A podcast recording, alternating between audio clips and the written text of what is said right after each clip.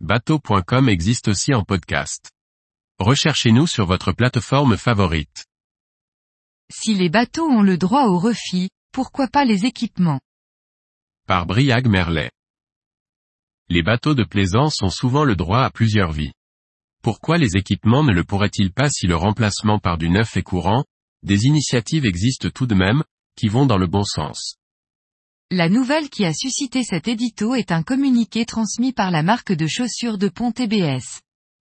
Fabricant français réputé dans le nautisme, ce dernier annonçait prolonger la durée de vie de ses chaussures, en ouvrant un service de réparation pour donner une deuxième vie à ses chaussures bateaux, en réparant les coutures ou en changeant les semelles. Si certains se moqueraient de la réinvention du cordonnier, la démarche, qui se limite pour le moment au modèle Phénis et à Civil en France, on peut tout de même saluer la démarche qui met en lumière la pratique trop répandue chez l'usager comme le fournisseur, de privilégier le neuf à l'occasion. Et pourtant, cela fait longtemps que dans le nautisme, réparation et réemploi sont d'actualité. Nos colonnes ne manquent pas d'histoires de refit et rénovation, menées par des plaisanciers particuliers ou des professionnels pour donner une deuxième, troisième, énième vie à nos bateaux.